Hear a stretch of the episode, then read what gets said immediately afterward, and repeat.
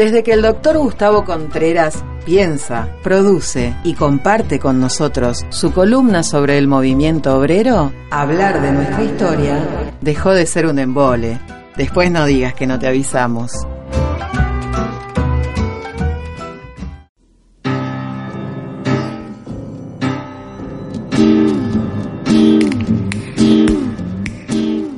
Dijimos que íbamos a recuperar la columna de historia del movimiento obrero. No está con nosotros Gustavo Contreras, pero nos dejó una charla grabada con el investigador Nicolás Carrera. Estamos hablando de un investigador de CONICET, además director del programa de investigación sobre el movimiento de la sociedad argentina, que ya ha pasado por este programa en varias versiones, incluso en un especial y en otras charlas grabadas y telefónicas también. Exactamente, una linda nota que pueden escuchar a continuación sobre la estrategia de un sector del movimiento obrero de vincularse a la lucha armada entre los años 1930 y 1935 siempre en nuestro país. Escuchemos entonces eh, a Gustavo Contreras junto a Nicolás Iñigo Carrera. Buenas tardes, eh, estamos en una nueva columna de, historia del movimiento obrero acá en, El Brote y con una particularidad, estamos con, un invitado y transmitiendo desde Comodoro Rivadavia, luego de las jornadas interescuelas de, los departamentos de historia de todo el país, donde se reúnen investigadores de los distintos eh, de las distintas provincias, de las distintas universidades, e intercambian sus conocimientos. Estos son unas jornadas bianuales donde hay mucha participación. Y aprovechando este contexto, eh, estamos con Nicolás Iñigo Carrera, ya un conocido en el brote, con él ya hicimos un, un especial. Y bueno, en, esta ocasión vamos a hacer una columna cortita, pero eh, la vamos a aprovechar bien y que va a estar referida a la participación del movimiento obrero en una circunstancia particular en los inicios de la década del 30. Pero antes de continuar te quiero saludar y agradecer, Nicolás. Bueno, no, al contrario, agradecido soy yo. Eh, buenas tardes y un gusto, como siempre, conversar con ustedes. Buenísimo. Eh, Nicolás, me, me gustaría que nos cuentes un poco sobre tu último trabajo y este libro en curso que estás haciendo, sobre la participación de los trabajadores en los inicios de la década del 30 y con una particularidad, ¿no? El movimiento obrero usa armas, se mete en algunos movimientos, se relaciona con partidos políticos, figuras militares. ¿Qué es lo que, estás eh, estudiando? En realidad eh, son dos investigaciones, una de las deriva de la otra. Eh, que además las dos se originan en el, ya a esta altura, antiguo libro La estrategia de la clase obrera 1936. En ese libro de la estrategia de la clase obrera 1936, a través del análisis de la huelga general de enero de 1936, eh, yo trataba de encontrar cuál era la estrategia que se daba a la clase obrera y llegaba a la conclusión de que la estrategia mayoritaria era la de formar parte del sistema institucional. O una estrategia reformista, una estrategia que apuntaba a institucionalizar el movimiento obrero. Pero en el mismo libro, algo que no siempre ha sido registrado, por lo menos por algunos lectores que solo les gusta que trate de que el movimiento obrero se inserte en el sistema institucional.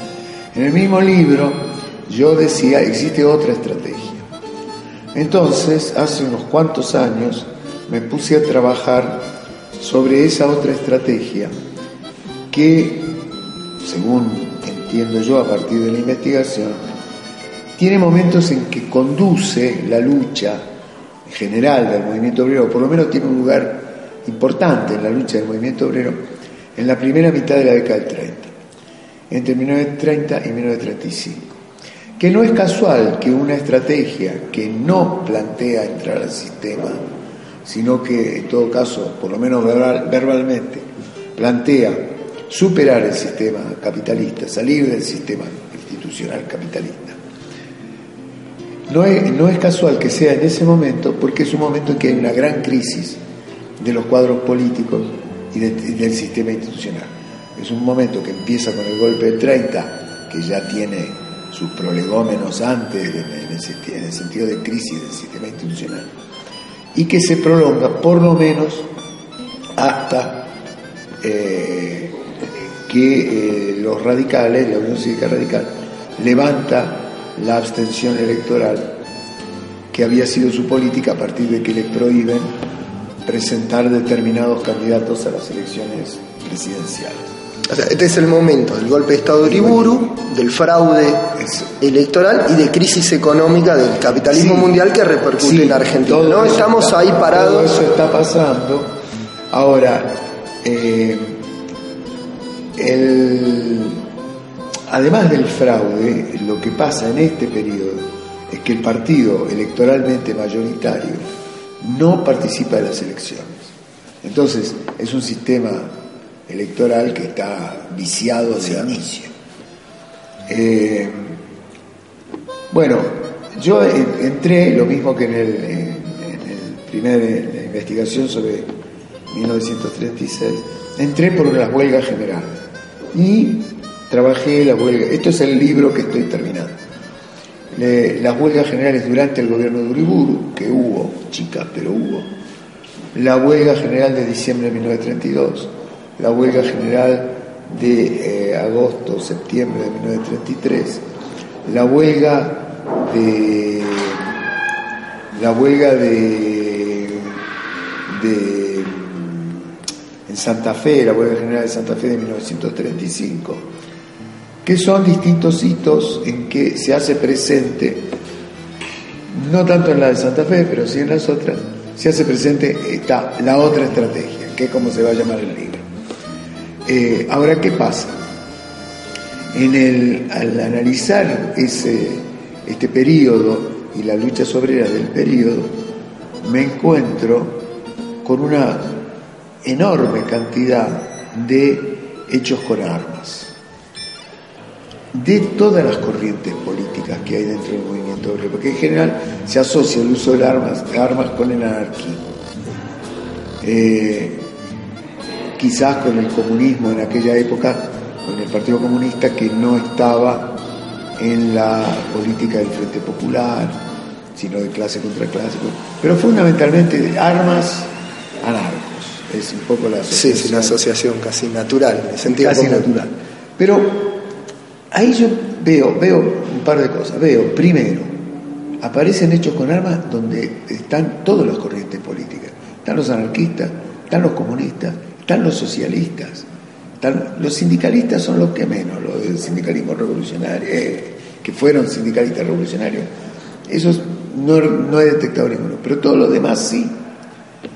Lo cual, bueno, mezclando también alguna otra información que yo tenía de relatos que había escuchado de chicos sobre enfrentamientos este, protagonizados. En, realidad el relato que yo había escuchado eran enfrentamientos con armas o tiroteos que habían padecido los socialistas. Lo que no me contaban las fuentes es que este, también los otros padecían, y padecían más, porque eh, los socialistas realmente armaron un, un aparato de autodefensa muy, eh, aparentemente por los resultados de los tiroteos, muy muy Eficiente. eficiente. Pero esto es nuevo lo que estás contando porque uno no tenía este No, es tipo de comportamiento es que de los socialistas. Incluso para mí, que conocía más o menos algunas historias, fue una sorpresa. Eh, entonces, eh, eh, encuentro esto, eh, incluso en el trabajo que presenté acá, yo hago un ordenamiento por el ámbito de la lucha económica, el ámbito de la lucha política, el ámbito de la lucha teórica, y en los tres ámbitos yo encuentro hechos con armas. Entonces decidí meterme a ver qué, es esto, de que en el movimiento obrero, que es nada más que una porción de la política general, porque toda la política en ese periodo se hace con armas, y un poco lo que uno, por lo que uno conoce y un poco por lo que uno intuye, en realidad eso viene desde 1806. De 1806 en adelante hasta 1983, digamos, eh, las armas estuvieron siempre en la política. Del 83 para acá habría que Hay ver algunos hechos que- Ah, que también hay, pero habría que ver. Pero es muy notable entre el 30 y el 35 la cantidad. Entonces decidí, eh, es- el, el- plan de investigación aborda este problema, siguiendo dos vías. Una que está, es decir, las dos vías están en proceso de realización. Una es tratar de hacer una cuantificación, el peso cuantitativo de los hechos con armas en el conjunto de hechos de conflicto social que hay en ese periodo, de enfrentamiento o de acciones o de hechos de rebelión, como lo llamamos nosotros. Para eso seguí un camino que no es muy frecuente entre los historiadores, que es tratar de cuantificar. Y para eso es necesario hacer un registro sistemático, con un código, eh, de todos los hechos de rebelión, todos, con armas, sin armas, todo. Y después ver el peso de los con armas dentro de esto. Ahora, eso era un trabajo, eh, lo empezamos con, otro investigador, eh, lo empezamos y para relevar un mes tardamos más o menos dos meses. Entonces, está bien, no trabajando todos los días, las condiciones. Entonces decidimos hacerlo por muestra. Y ahora estamos en la etapa de construir una muestra que sea estadísticamente representativa que no lo hacemos nosotros, la construcción de la muestra, porque yo no tengo la menor idea de, cómo se hace eso, pero un magíster en estadística que tenemos eh, con, nosotros este, está preparando la muestra. Y la idea es tomar el registro de dos diarios, de la prensa y de la vanguardia, bueno, y ver. Lo que pasa, lo que pasa es que vos ya tenés indicios y hay avance de investigación de que hubo ah, hechos armados en un periodo que la historiografía no lo consideró de esta manera. Eso es lo que llama la atención, me gustaría que nos cuentes, ¿no? Eh, incluso hay una idea del periodo entre guerras como un periodo de tranquilidad en el movimiento obrero, de que, bueno, eh, la armonía de clases, incluso en un momento de dictadura, bueno, hay un retraimiento de esas expresiones. bueno, eso, eso un poco lo, lo pongo en el libro este que estoy terminando. Yo creo que esa imagen de retraimiento que traen todos los libros de, yo diría todos los grandes trabajos de historia del movimiento obrero de ese periodo, el libro de Hugo del Campo, el libro, los libros de Torre, este, eh, Doyón, bueno, cuando hacen referencia a, a la década del 30, todos ellos se basan mucho en lo que fueron las historias las llamadas historias militantes y se basan mucho que a la vez, por haber sido escritas por militantes de organizaciones muy institucionalizadas, como era la, USA y después la CGT, lo que ven es esa, ese pedazo de la lucha obrera. Y así es cierto que hay un retraimiento.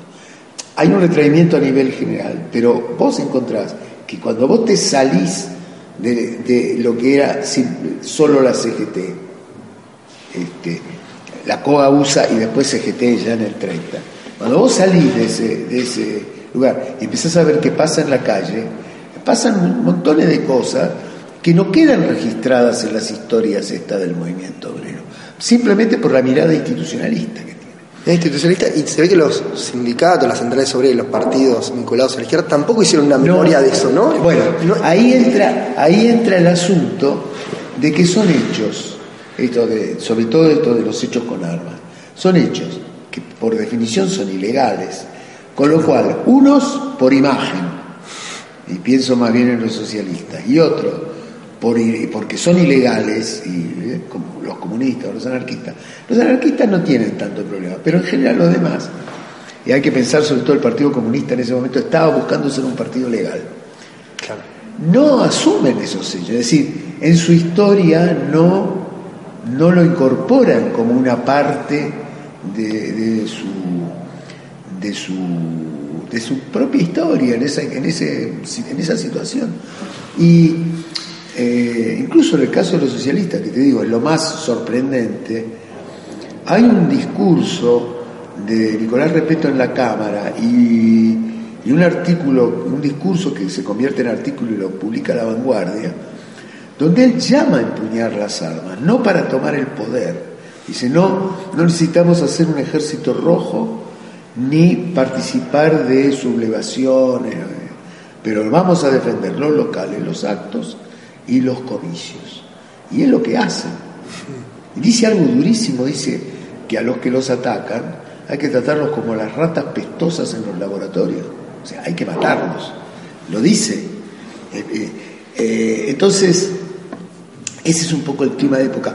Hay, hay, yo encontré muchas referencias en algún artículo, ponencia, he puesto algunos, creo que incluso en la que está acá, no me acuerdo si, si lo puse, las múltiples referencias a la situación de guerra civil, que es vista como que ya estamos en guerra civil o estamos al borde de la guerra civil y hay que evitarlo, o nos están llevando a la guerra civil.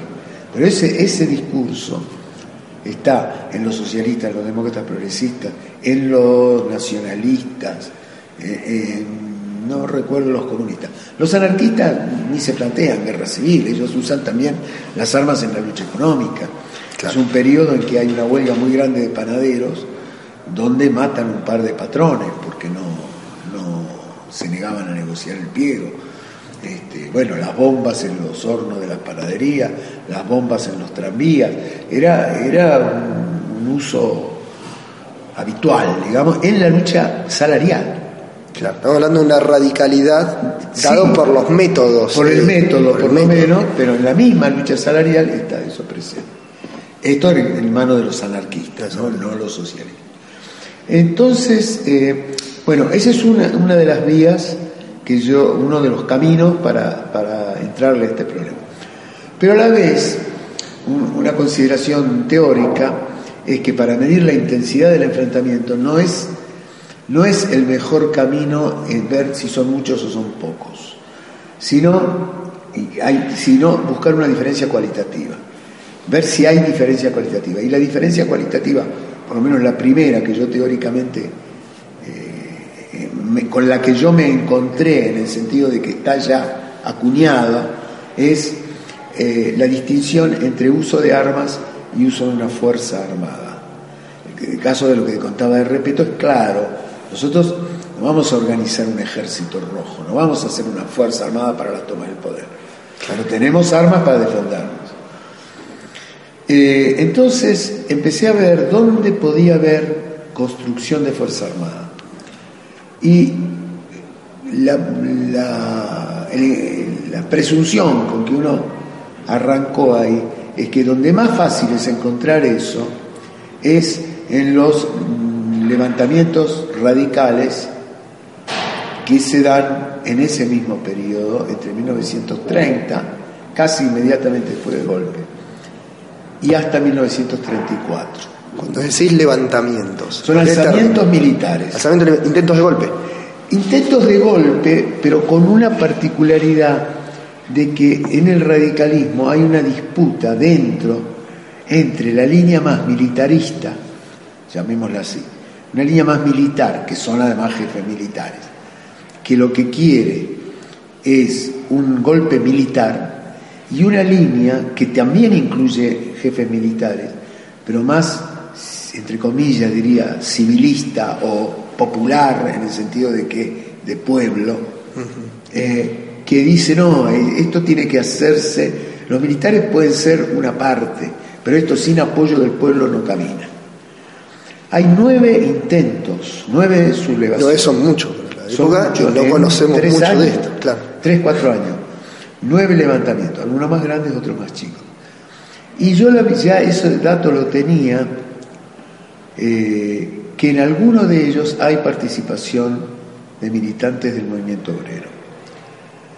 Para poner dos ejemplos, por ejemplo, en el, en el, en el año, en diciembre de 1932, aborta porque explota la casa donde tenían, donde armaban las bombas, y explota una bomba, pero va la policía y encuentra todo el arsenal y encuentra también todo el plan y, las direcciones de todos los implicados, con lo cual hace una racia y eso se termina ahí mismo.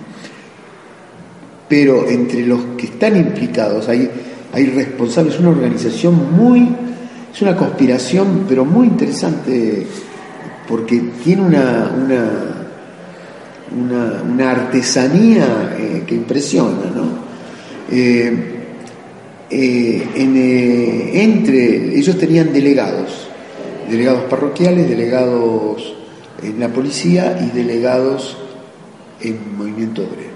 Entre los delegados que son responsables de un grupo que va a salir a la calle con, a, a formar parte del golpe. Entre los delegados hay un representante de la FORA, de la Central Anarquista, de la Federación Anarquista, y hay un representante de panaderos, era un gremio que estaba muy golpeado en ese momento por el gobierno del general Justo. Y la justicia, estaban en juicio, bueno. Eh, a raíz de estas huelgas donde había habido algunas muertes. Bueno, entonces, eh, en ese movimiento de 1932, de diciembre del 32, o que aborta, tenía que estallar, no me acuerdo si era el 19 o el 21 de diciembre, y el alrededor del 15 lo descubre. Este, lo descubren y además lo que pasa en casi todos estos movimientos tienen una, por lo menos este que está muy descrito, hay mucha documentación, tiene una gran artesanía, pero a la vez tiene un grado de improvisación grande.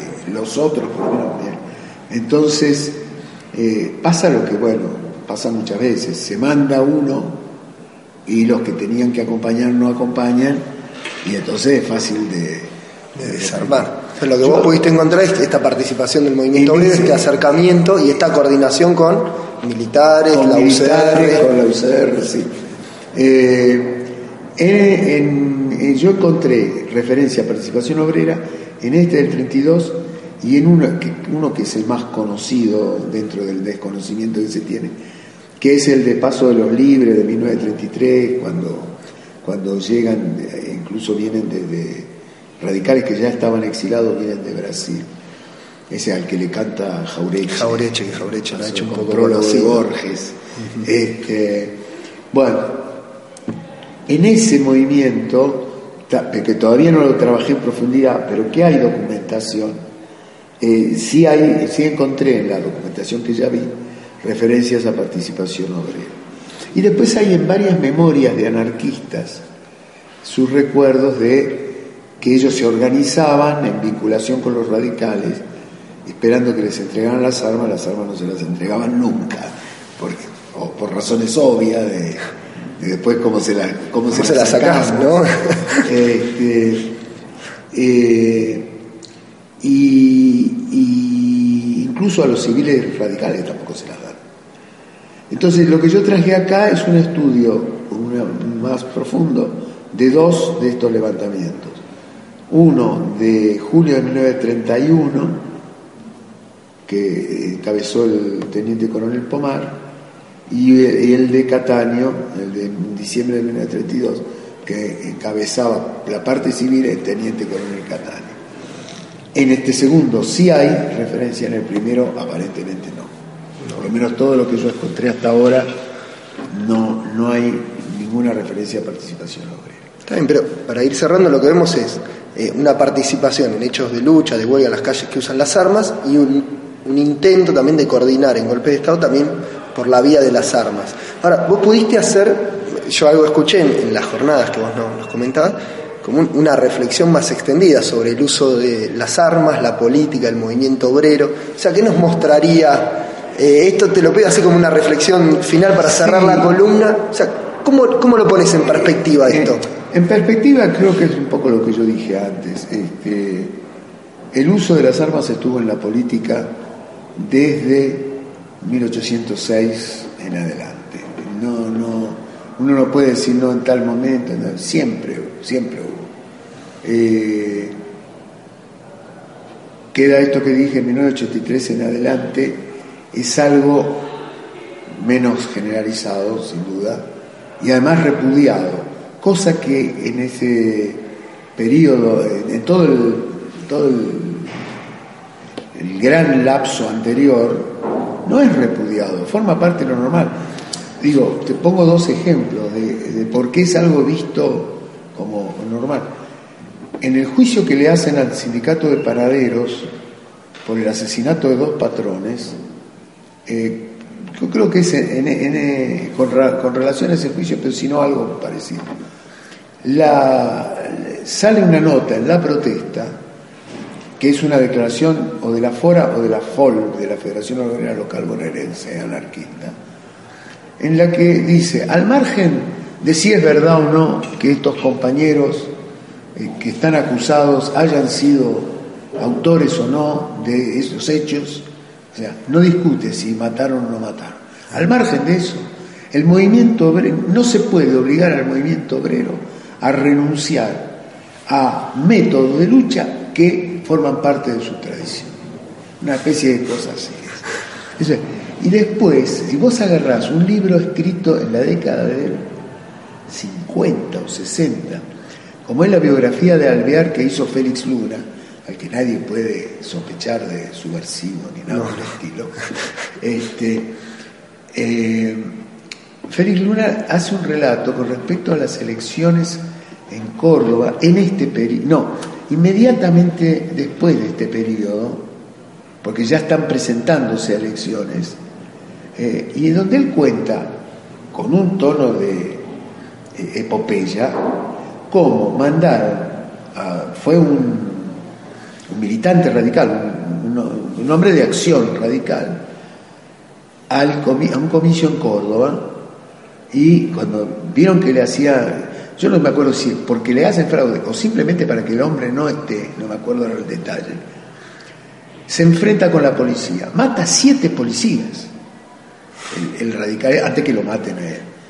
Y, Luna no dice, mire qué espanto, el derramamiento de sangre, no, es una, un acto heroico, una epopeya. Entonces, eso estuvo instalado en la, en la política argentina y en el consenso general como algo, no digo diario, pero normal.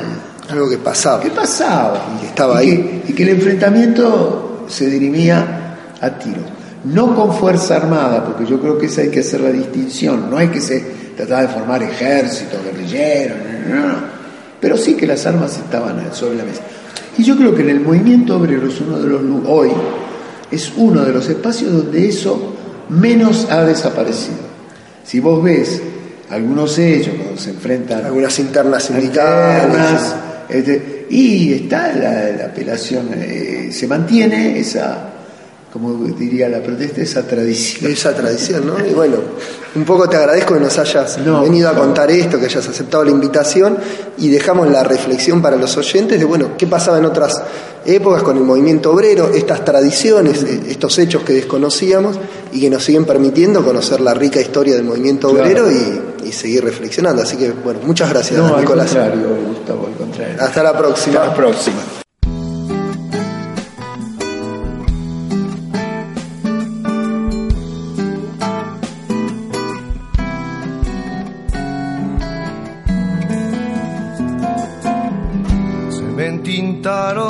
Ojos, se me trabaron los huesos. He soñado con Mandinga, me ha confiado sus secretos. He soñado con Mandinga, me ha confiado sus secretos.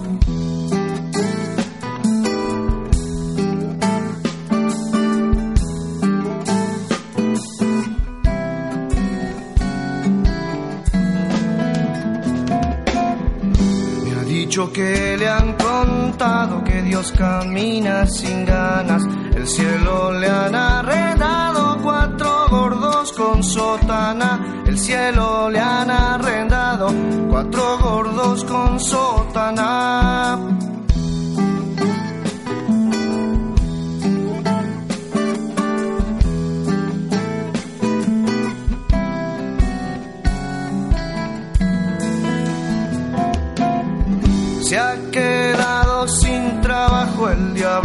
Su diablada. Los hombres se han encargado de que el rojo no haga nada. Los hombres se han encargado de que el rojo no haga nada.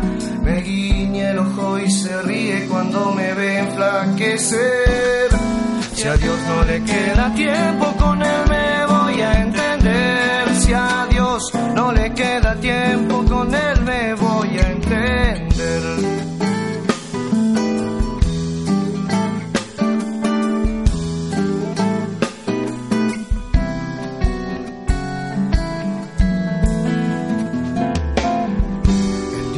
Solito anda andaba buscando una compañera, me convidó de su vino y silbo esta chacarera, me convidó de su vino y silbo esta chacarera.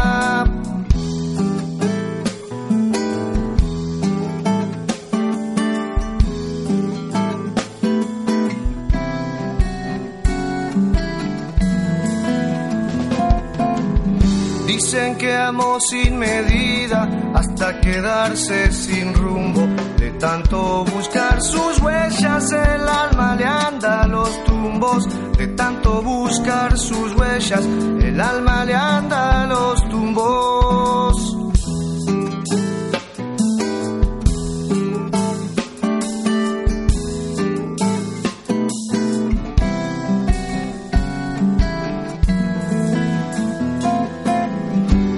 Diablo sabe de amores y de entregarse de lleno.